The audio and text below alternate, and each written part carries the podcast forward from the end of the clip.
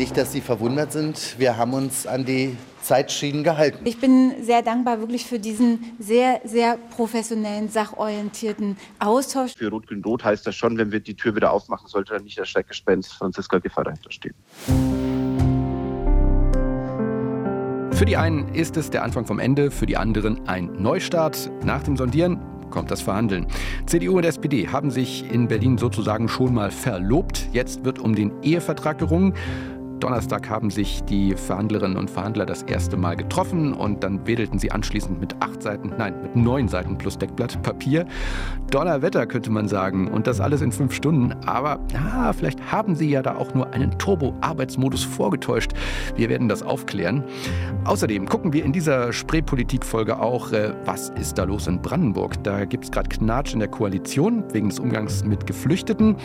Und dann heißt es ja auch, nach der Wahl ist vor dem Volk Volksentscheid hier in Berlin. Ende März können die Berlinerinnen und Berliner über die künftige Klimapolitik abstimmen. Und dazu gibt es eine interessante Recherche zu den äh, Initiatorinnen und Initiatoren dieses Volksentscheids. Auch darüber reden wir hier.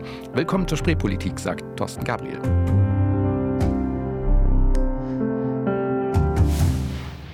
Also, erstmal Koalitionsverhandlungen, darüber reden wir zuerst. Wir, das sind meine Kolleginnen Dorit Knieling und Sabine Müller und ich. Hallo, ihr beiden. Hallo. Hallo, Thorsten. Fünf Stunden haben äh, CDU und SPD am Donnerstag auf dem EUREF Campus zusammengesessen. Sagt mal, wie waren Sie beim Reingehen drauf, wie beim Rauskommen? Was war so euer Vorher-Nachher-Eindruck? Also ich kann es gerne erzählen. Wir waren ja mit der Kamera dabei. Die kamen freudestrahlend an. Die hatten vorher noch separat getagt. Und Kai Wegner ist mit seiner Delegation dann Richtung Franziska Giffey und ihre Delegation gelaufen, haben sie abgeholt. Und dann sind sie freudestrahlend zusammen in den, äh, in den Raum, wo sie die Gespräche geführt haben und kamen auch freudestrahlend wieder raus. Also Herzlichkeit kann man schon sagen. Die wirkte auch nicht unbedingt aufgesetzt, sondern ähm, das war, war auch in der Pressekonferenz, die sie dann gegeben haben, sehr zugewandt, wie ich fand. Also ja, aufgeschlossen und äh, freundlich. Und mein Eindruck war, sie waren total stolz auf sich selbst, weil sie hatten vorher gesagt, das soll fünf Stunden dauern. Es hat relativ genau fünf Stunden gedauert und sind auch rausgekommen und haben gesagt, äh, wir wissen gar nicht, ob überhaupt irgendjemand anders schon mal nach dem ersten Tag der Koalitionsverhandlung schon so ein Papier vorgelegt hat, wie wir jetzt. Sie hatten da ja so ein neunseitiges Papier und schon so viele Punkte im Grundsatz mal geklärt. Also die wollten einfach zeigen, Leute, wir können das, mit uns bekommt ihr jetzt, wenn es denn tatsächlich so kommt mit der Regierung, bekommt ihr was total Professionelles. Alle hier wollen das und alle hier können das. Und dieses, du hast gerade gesagt, dieses neunseitige Papier, ähm, das wirkt ja natürlich erstmal beeindruckend. Hey, wow, ähm, pro Seite weniger als eine Stunde. Aber ganz so ist es ja nicht, denn die haben ja vorher schon ausführlich sondiert. Und vieles, was da drin stand, war jetzt überraschungsfrei, oder? Ja, die haben ja die beiden Papiere sozusagen nebeneinander gelegt und abgeglichen, haben festgestellt, wie sie es ja immer wieder sagen, wir haben ganz viele Schnittmengen und äh, da passt eben vieles zueinander. Das war ja vorher auch klar, dass sie so weit auseinander in vielen Bereichen gar nicht sind, wie zum Beispiel bei der inneren Sicherheit, wie zum Beispiel beim Wohnungsbau. Also das passt schon äh, gut zusammen. Und die großen Dissense, die sind, werden ja immer ausgeklammert und dann immer erst zum Schluss verhandelt. Also insofern ja, sie waren stolz auf sich, das kann ich durchaus bestätigen. Aber sie stehen natürlich auch unter Druck. Ne? Sie müssen ja relativ schnell fertig werden, um endlich ans Regieren zu kommen. Und überraschend fand ich ähm, höchstens, dass so viel Betonung war auf dem, was der SPD wichtig war. Also vielleicht war das jetzt mhm. schon äh, der Auftakt zum Jönnekönne. Also man muss auch den anderen mal was gönnen können, was ja in der aktuellen äh, Noch-Koalition ein ganz großes Problem war. Aber Franziska Giffey und Raed Saleh, die beiden Co-Landeschefs, also die dürften sehr ausführlich auch erklären, welche Punkte der SPD besonders wichtig sind, die sich jetzt in diesem Papier wiederfinden, was das eventuell dann auch schon heißt für die Mitgliederbefragung nach dem Motto, wir geben denen ja schon ganz viel. Also da hatte ich das Gefühl, hat sich wirklich, Kai Wegner und sein Generalsekretär Stefan Evers haben sich relativ zurückgehalten, haben der SPD wirklich die Chance gegeben, mal zu sagen, liebe Leute in, in, in, in der Partei, äh, ihr bekommt hier wirklich viel, hört euch das mal ausführlich an. Was ich noch bemerkenswert finde, oder ja, fand gestern, wenn man sieht, die vier Spitzenleute, ne? also Franziska Giffey und Raed Saleh als die SPD-Landesvorsitzenden und äh, Kai Wegner als CDU-Landeschef und der Generalsekretär Stefan Evers, die freunden sich an, die freundlichen sich an, also die Augen ganz groß. Und dahinter, also die zweite Reihe bei der CDU, die Frauen und die Männer strahlten da hinten, was die, äh, die Spitze da äh, erzählt hat. Und hinter der SPD die zweite Reihe, also die stellvertretenden Landesvorsitzenden, sehr ernst, äh, sehr zurückgenommen, also ich glaube, die haben immer noch nicht verwunden, dass sie jetzt tatsächlich in eine Koalition mit der CDU eintreten werden. Wollte ich gerade fragen. Also, äh, wenn das so ist, sozusagen, das, was wir gemeinschaftlich ja auch wahrgenommen haben, dass die SPD da vor allen Dingen punkten konnte und die CDU das auch zulässt, ähm, ihr hattet schon den Eindruck, dass das alles noch so im Rahmen dessen ist, was wie Kai Wegner sich das vorstellt? Oder, oder war da schon die Grenze überschritten zu, na, da lässt sich die CDU gleich mal auf den ersten Metern von der SPD über den Tisch ziehen? Ich glaube, so kann man das nicht direkt sagen. Und man, du hast es ja gerade gesagt, die ersten Meter. Also wir reden hier wirklich vom Auftakt. Das geht jetzt erst Anfang nächster Woche in die Arbeitsgruppen. Dann wird tatsächlich am Klein-Klein an ganz vielen Punkten nochmal weitergearbeitet. Und du hast es auch schon gesagt, Punkte wie zum Beispiel A100, ähm, die wurden in diesem Papier noch überhaupt nicht angetastet, was Lösungen angeht und so weiter. Also da wird es für die CDU auch nochmal die Möglichkeit geben, Punkte zu machen. Aber ich glaube, Kai Wegner ist natürlich in der Position, ähm, wo er mit einem wirklich Bombenwahlergebnis rausgegangen ist und weiß, ähm, dass er seiner Partei vermutlich auch einiges mehr zumuten kann, als das die SPD-Spitzenleute können, weil die CDU will wieder regieren, die Leute wollen wieder ihren Mann im Roten Rathaus haben, die wollen wieder die Nummer eins sein. Und dafür ähm, kann man dann vielleicht auch mal bei ein paar Sachen, die nicht so 100 Prozent gefallen, mal ein bisschen schlucken, hat Kai Wegner ja auch gesagt, 100 Prozent bekommt eh keiner. Wenn wir jetzt auf Wegner geschaut haben, lasst uns noch mal ganz kurz einmal auch auf Franziska Giffey schauen. Für sie ist das ja eine relativ absurde Situation. Sie ist die Nummer eins in der Stadt, noch als regierende Bürgermeisterin. Dort in den Verhandlungen ist sie Nummer zwei. Hattet ihr den Eindruck, sie ist in dieser Rolle da irgendwie angekommen? Sie kam damit zurecht oder war das eher ein bisschen wie, naja, eigentlich bin ich doch vorne? Naja, sie ist ja schon eine Alpha-Frau, das muss man ja schon zugestehen. Ne? Sie ist sehr machtbewusst und sie weiß, was sie will. Und in, dieser, äh, in diesen Verhandlungen wird sie, glaube ich, auch so eine sehr dominierende Rolle spielen.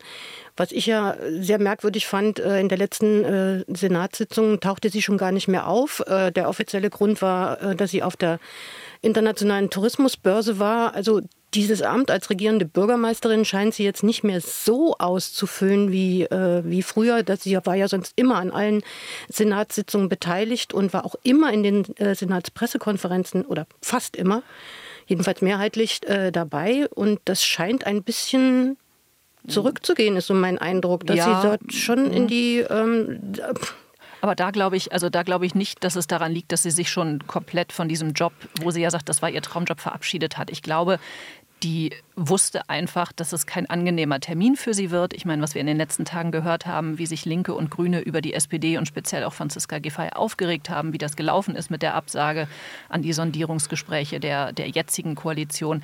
Das wäre einfach kein kein netter Termin geworden im Senat für sie an dem Dienstag. Und man muss ja auch ganz ehrlich sagen, klar, die arbeiten noch weiter.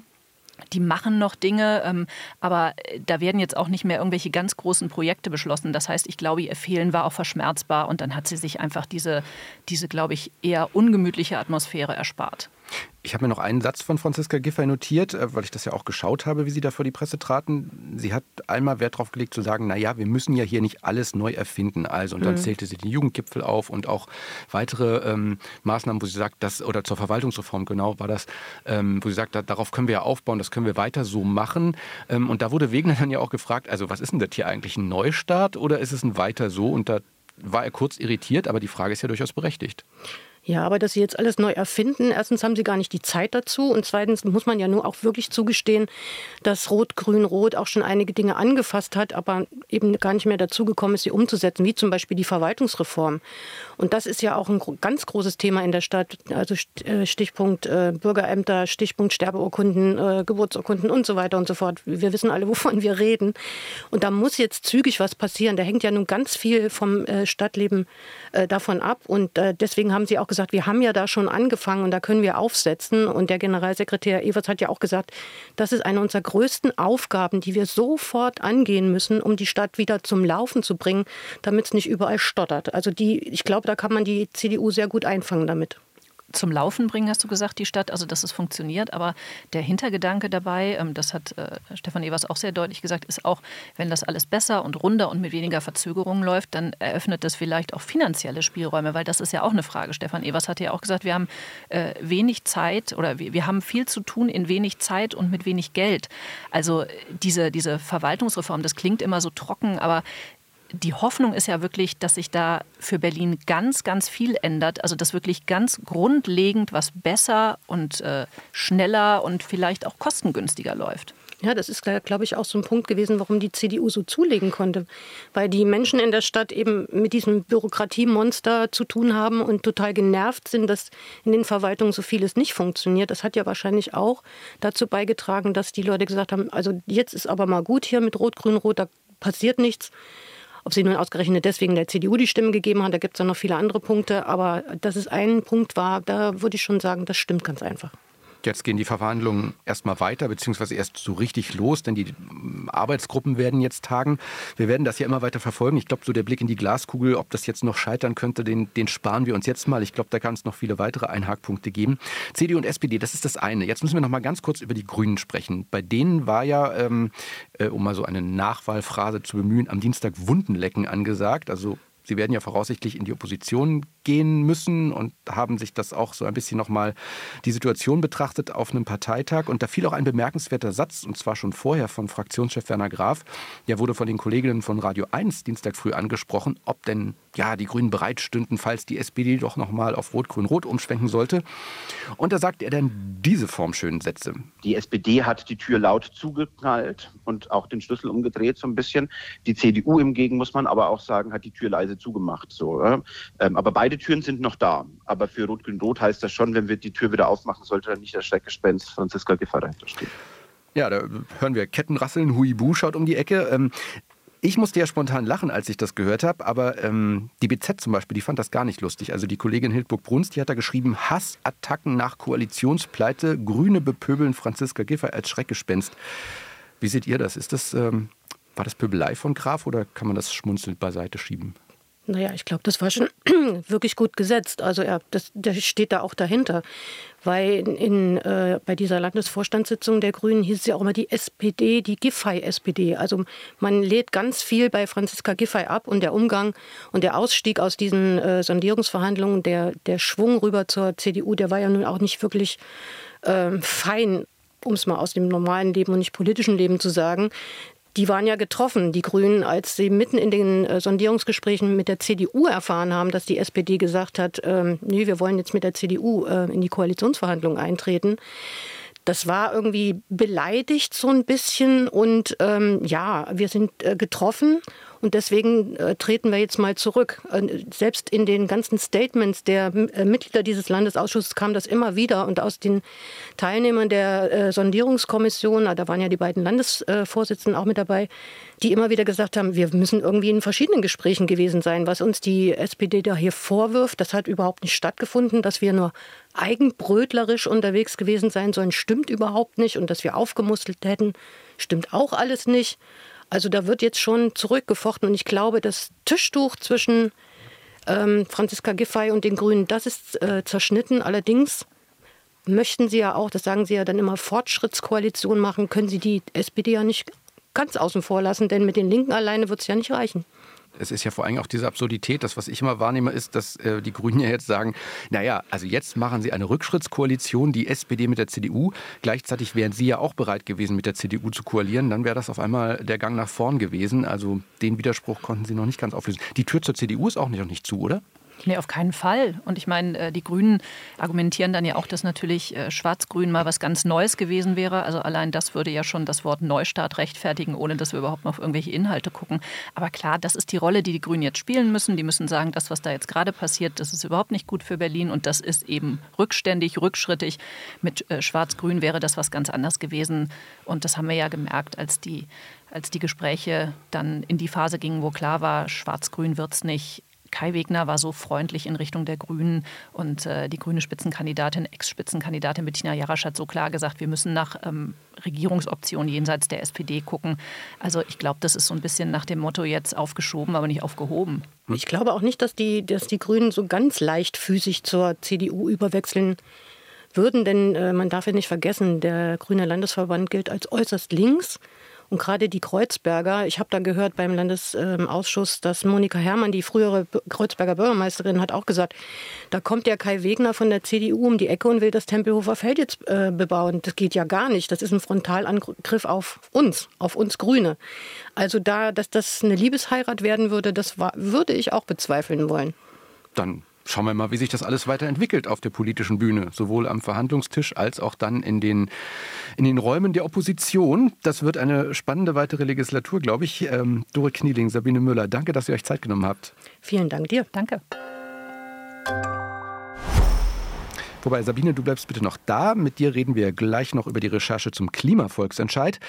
Aber erstmal gucken wir, was in Brandenburg los ist. Dazu machen wir jetzt mal so hm, virtuelles Stühlerücken und heißen Amelie Ernst hier willkommen. Hallo Amelie. Hi, guten Tag. Du bist zugeschaltet aus Potsdam. Mhm. Gerade noch letzte Woche hast du hier mit der Kollegin Franziska Hoppen getalkt und da habt ihr äh, der Brandenburger Koalition so ein bisschen den Puls gefühlt und festgestellt, da gibt es zurzeit ein paar hm, Herzrhythmusstörungen. Mhm. Und ja, rums diese Woche prompt nochmal einen richtigen Aussetzer, könnte man sagen, und zwar bei der Frage, wie man denn mit der steigenden Zahl an Geflüchteten umgehen soll. Innenminister Stübgen von der CDU, der hat im Kabinett Vorschläge vorgelegt. Die sind bei SPD und Grünen, sagen wir mal, nicht so gut angekommen. Aber vielleicht erzählst du das am besten selbst. Was, was hat der Innenminister vorgeschlagen und äh, was erzürnt da die Koalitionspartnerin? Ja, da ist wirklich äh, einiges an Sprengstoff drin. Ähm, und zwar gibt es da eben diesen schon länger schwelenden Konflikt, wo kein Kompromiss absehbar ist. Also es gibt ähm, bei der Unterbringung von Geflüchteten ja im Prinzip zwei Möglichkeiten. Die Landkreise, die rufen und sagen, helft uns, die Zahlen, wir kommen damit nicht mehr klar. Und dann gibt es den Vorschlag äh, von Michael Stübken zu sagen, wir lassen die Leute länger in der Erstaufnahme oder wir machen sogar noch zusätzliche Sammelunterkünfte, damit wir eben nicht so schnell auf die Landkreise verteilen sein Vorschlag, der, du hast es gesagt, nicht so gut ankam ähm, bei den anderen Koalitionspartnern.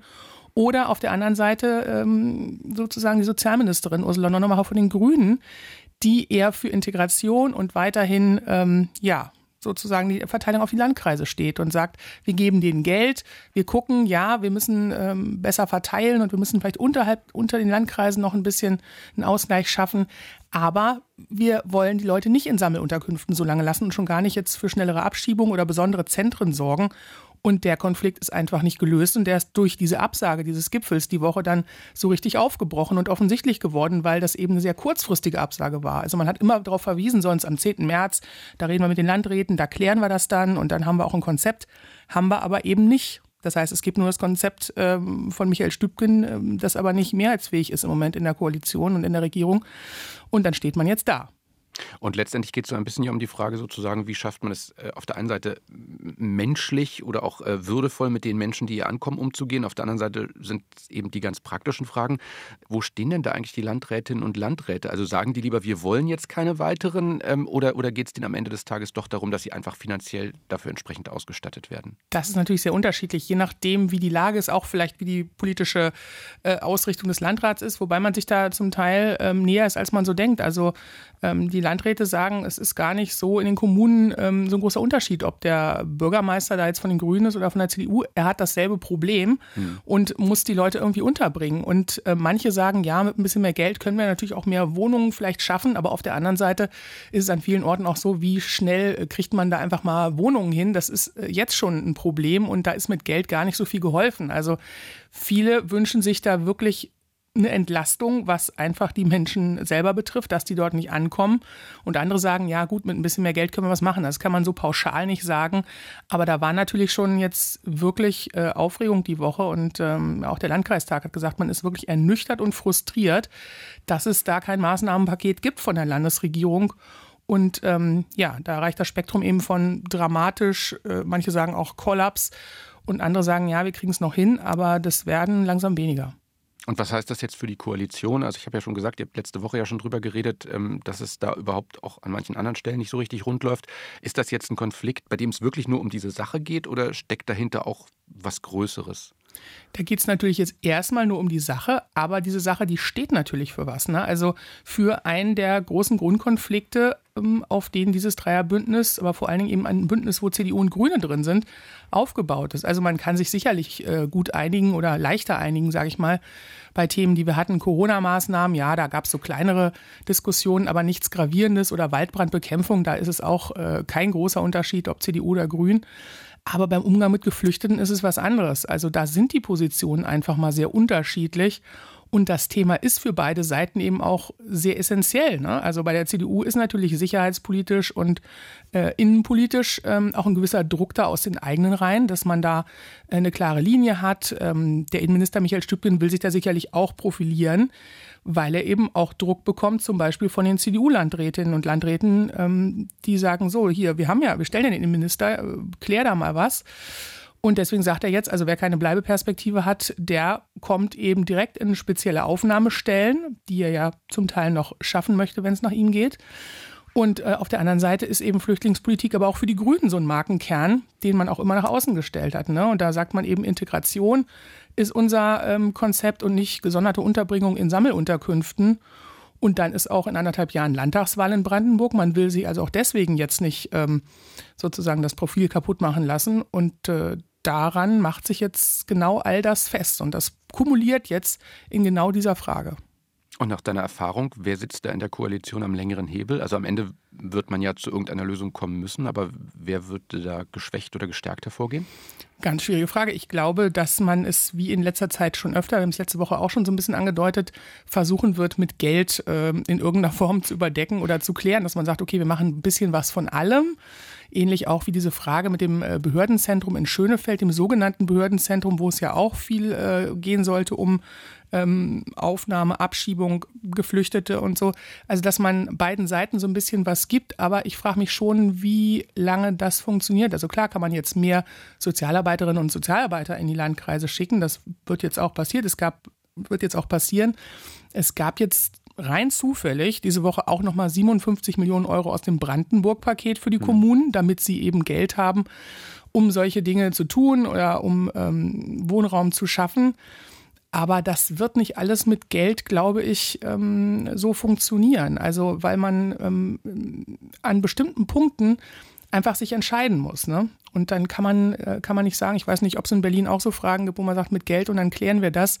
Ich glaube, das wird nicht, wird nicht lange reichen. Aber ich kann mir im Moment auch nicht vorstellen, in welche Richtung es geht. Man kann natürlich sagen, die CDU ähm, lag äh, ein bisschen vor den Grünen bei der Wahl und haben jetzt vielleicht so ein bisschen den längeren Hebel, weil sie auch im, im Landtag natürlich ähm, eine stärkere Fraktion haben. Aber das kann sein, dass dieser Konflikt einfach so unter der Decke dadurch nur gehalten wird. Ne? Und beim, beim Geld quasi und irgendwann dann wieder aufbricht beim nächsten Thema, was nicht so einfach zu klären ist. Ich habe jetzt so leichtfertig gesagt, am Ende wird man eine Lösung finden müssen, aber ähm, du hast selber gesagt, anderthalb Jahre vor der nächsten Landtagswahl, dass die Koalition daran ernsthaft in die Knie geht, ist nicht wahrscheinlich? Ich kann es im Moment nicht sagen. Ich glaube, so wie ich sie im Moment einschätze, ist es so, sie werden daran nicht ähm, komplett zerbrechen, aber irgendwer wird schon verlieren. Ob das jetzt personell ist, die Grünen sind eh geschwächt. Ähm, äh, in letzter Zeit auch mit dieser Diskussion um Julia Schmidt, die ehemalige Landesvorsitzende. Mhm. Sie werden in irgendeiner Form, ähm, wird es sozusagen so nicht weitergehen. Ich kann im Moment aber nicht einschätzen, in welche Richtung es gehen wird, ob die, ähm, ja, wo sich die SPD dann auch hinbewegen wird. Daran wird man sicherlich auch einiges festmachen können. Die hat sich jetzt noch nicht so deutlich bei dem Thema nach vorne gewagt, hat aber auch Kritik an Michael Stübgens Plänen. Und vielleicht liegt es dann daran, ob sich die SPD da eher ähm, ja, an die eine oder an die andere Seite stellt. Also, vermutlich nicht zerbrechen, aber Blessuren wird es schon auf beiden Seiten geben. Amelie Ernst in Potsdam. Wir hören uns sicher dazu alsbald wieder, aber erstmal danke für dich an heute. Äh, für, an dich vielen Dank heute. Sehr gerne. Und die vielleicht interessanteste Geschichte dieser Woche, die haben wir uns für den Schluss aufgehoben. Sabine Müller ist immer noch bei mir. Sabine, du hast uns zusammen mit Franziska Hoppen zum Ende der Woche noch mit einer wirklich aufschlussreichen Recherche beschenkt, so würde ich es mal formulieren. Es geht um den Klimavolksentscheid. Kleine Erinnerung, am 26. März wird abgestimmt, soll Berlin schneller als bislang geplant klimaneutral werden, nämlich schon im Jahr 2030. Und für einen erfolgreichen Volksentscheid, da müsste ja ein Viertel der Wahlberechtigten am Volksentscheid teilnehmen und dann auch mit Ja stimmen. Das sind, nachgerechnet, weit mehr als eine halbe Million Berlinerinnen und Berliner, also eine ganz ordentliche Zahl. Wenn Volksentscheide an Wahltagen stattfinden, also mit der Abgeordnetenauswahl, mit der Bundestagswahl, dann ist das relativ leicht, die Leute zu motivieren, abstimmen zu gehen. Ansonsten aber, da ist das schon schwieriger. Und deshalb rührt die Volksentscheidsinitiative auch ordentlich die Werbetrommel. Es sind ziemlich viele Plakate in der Stadt zu sehen und das kostet natürlich auch. Stellt sich also die Frage, woher kommt eigentlich das Geld? Wer finanziert diese Kampagnen? Und da habt ihr recherchiert und ja, Spannendes herausgefunden. Deshalb vielleicht zunächst mal die Frage, Von welchen Summen reden wir hier eigentlich?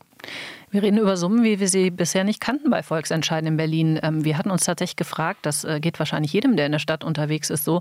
Die haben ja wahnsinnig viele kleine Plakate hängen, wahnsinnig viele so große Aufstellerplakate. Und wir haben gedacht, Mensch, das kostet doch alles wahnsinnig viel Geld.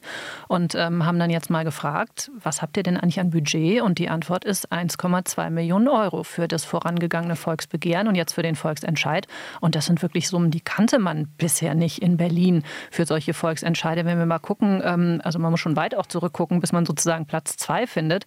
2008, äh, als es darum ging, ob der Flughafen Tempelhof eigentlich erhalten bleiben soll, da waren es 340.000 Euro an Spenden, äh, jetzt 1,2 Millionen.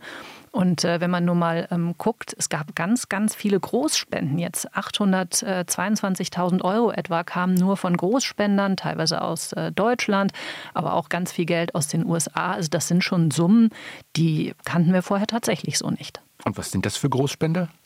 Ja, die allergrößten 475.000 Euro. Das ist ein deutsch-amerikanisches Ehepaar, er gebürtig in Deutschland, sie mit äh, Familiengeschichte in Deutschland, unschöner Familiengeschichte. Die Familie musste nämlich in den 1930er Jahren vor den Nazis fliehen aus Berlin.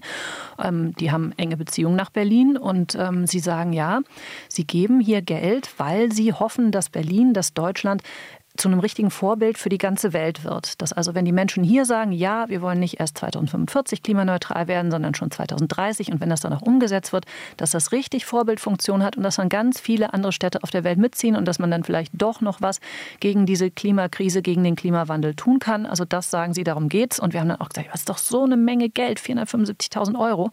Und äh, da hat äh, der Ehemann, der Albert Wenger, gesagt, ich kann gar nicht verstehen, wie man äh, das viel Geld nennen kann, wenn es um so eine Überlebenskrise geht. Ähm, da sei das doch eigentlich sozusagen überhaupt nicht viel. Und gleichzeitig ähm, regt sich ja dann meistens, wenn solche Summen im Spiel sind, auch so ein bisschen Skepsis. Also spielen da Lobbyinteressen eine Rolle? Ähm, wie, wie kann das sein? Geht da alles mit rechten Dingen zu?